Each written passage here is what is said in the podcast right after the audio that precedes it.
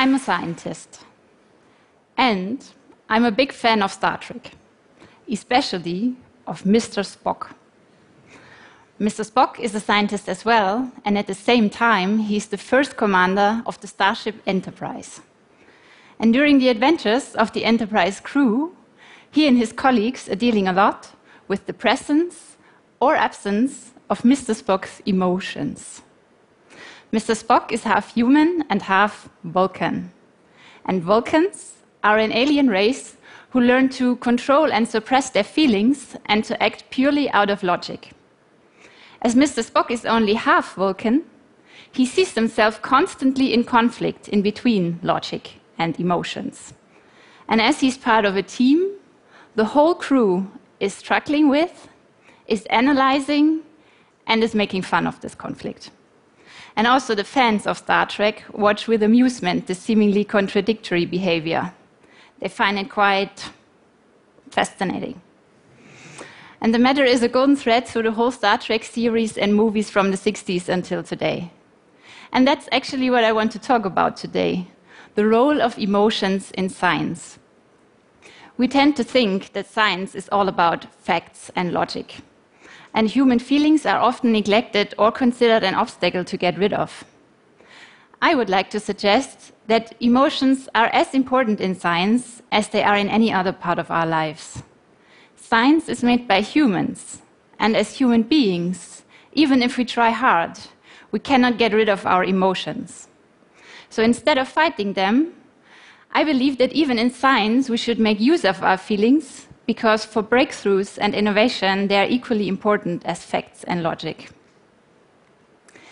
I will come back to Mr. Spock. But first, let me share my experience on the role of emotions in science.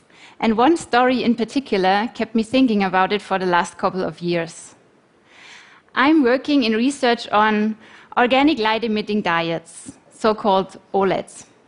This is how you might know them as a new generation of displays. OLEDs are more and more used in smartphone displays and TV screens. They make them appear bright, truly colorful, and bendable.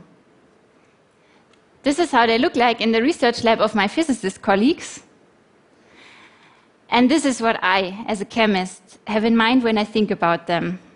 I've loved it ever since I started to work on it. So I didn't really like the news when the company I had been working for, that was my previous employer, announced that they wanted to stop OLED research. At the time, the management had reasons for the decision, and the company handled it very well, actually. Nobody lost their jobs, and everybody was rewarded for the performed work. What I want to show you today is what happened with my scientist colleagues and me during the time in between the announcement and the last working day on our project. Consider it a small case study on emotions and science. In 2015, our research team had grown to more than 80 people. And even after the announcement that our project was discontinued, we could not stop working from one day to another. It took several months to bring all activities to a sound end and to find new jobs within the company for everyone. Here's what happened. Even though we knew that we were working on a project that was to be stopped, during those months, our output hit the roof. We were actually working on two different OLED projects. First, the development of materials for blue shining OLEDs, which had started in 2001. And second, materials for green OLEDs, which had started in 2014. And the results I show you here concern the green OLED project. In the graph, you can see how the lifetime, which is a crucial measure for the durability of our devices, developed over time.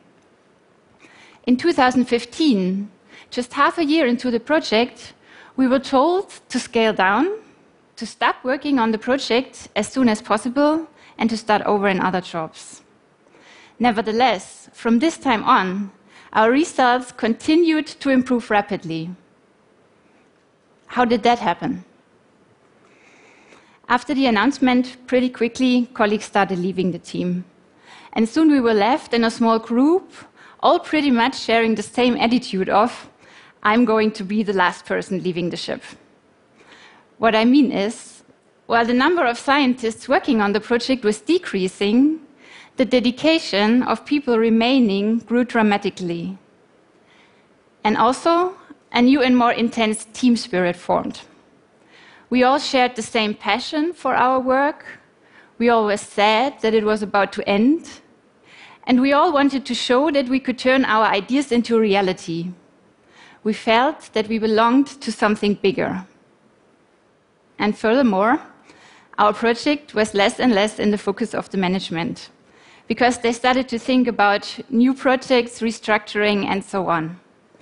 This resulted in additional freedom and the possibility to take a few things into our own hands. Of course, more freedom also means more responsibility, which we were happy to take because we believed in our work. We felt empowered. And these three pillars dedication, belonging, and empowerment work together in a kind of self reinforcing cycle. And the closer we got to shutdown, the better our output became. So we were working with such personal engagement on a project already sentenced to death because we felt connected to something meaningful. Of course, it was also a hard and sometimes frustrating time. But we were sitting together in the lab or occasionally in the cafe, sharing our sadness about the end of our project, as well as the joy in our work. So, overall, we had a very intense and mesmerizingly exciting time. And the lifetime we finally obtained for our materials was on one level with already commercialized materials for green OLEDs at the time. And we achieved this within just one year. And those results helped our employer to sell the patents for real value. Now, let me tell you the same story with different characters and a slightly different operation. The story is part of Star Trek. And sorry for those of you who haven't seen the movies, but I need to introduce a spoiler here. After Mr. Spock sacrificed himself to save the Starship Enterprise at the end of Star Trek II, Captain Kirk and his core team were determined to hunt through the universe to search for Spock, even though they could see only very little chance in finding him alive. And Starfleet Command did not give them permission nor a starship to do so, so they took it very passionately into their own hands to travel out to find Spock. And after dealing with great challenges, they eventually found Spock, and he happily and gratefully joined the team again. He could feel the dedication and the connection of his team towards their project, which was to save him and to hold the crew together. And over the years, over the episodes of the saga, Mr. Spock came to realize that the combination of both logic and emotions is crucial for facing challenges and exploring new worlds. And there was no contradiction anymore. So the storyline here for both our OLED story and Star Trek is actually the basic setting for a lot of breakthrough stories in and out of science. The main characters are all part of a great team. All team members show a huge dedication towards reaching their goal.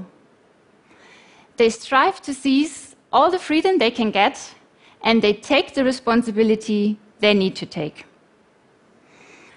During the time our OLED project was nearing the end, I received one piece of advice several times.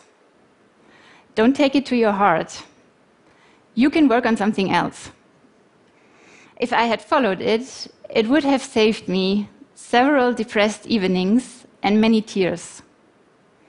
But at the same time, I would have failed to gain a great deal in personal development and happiness and as the same is true for my colleagues and our whole project, we would have achieved far less.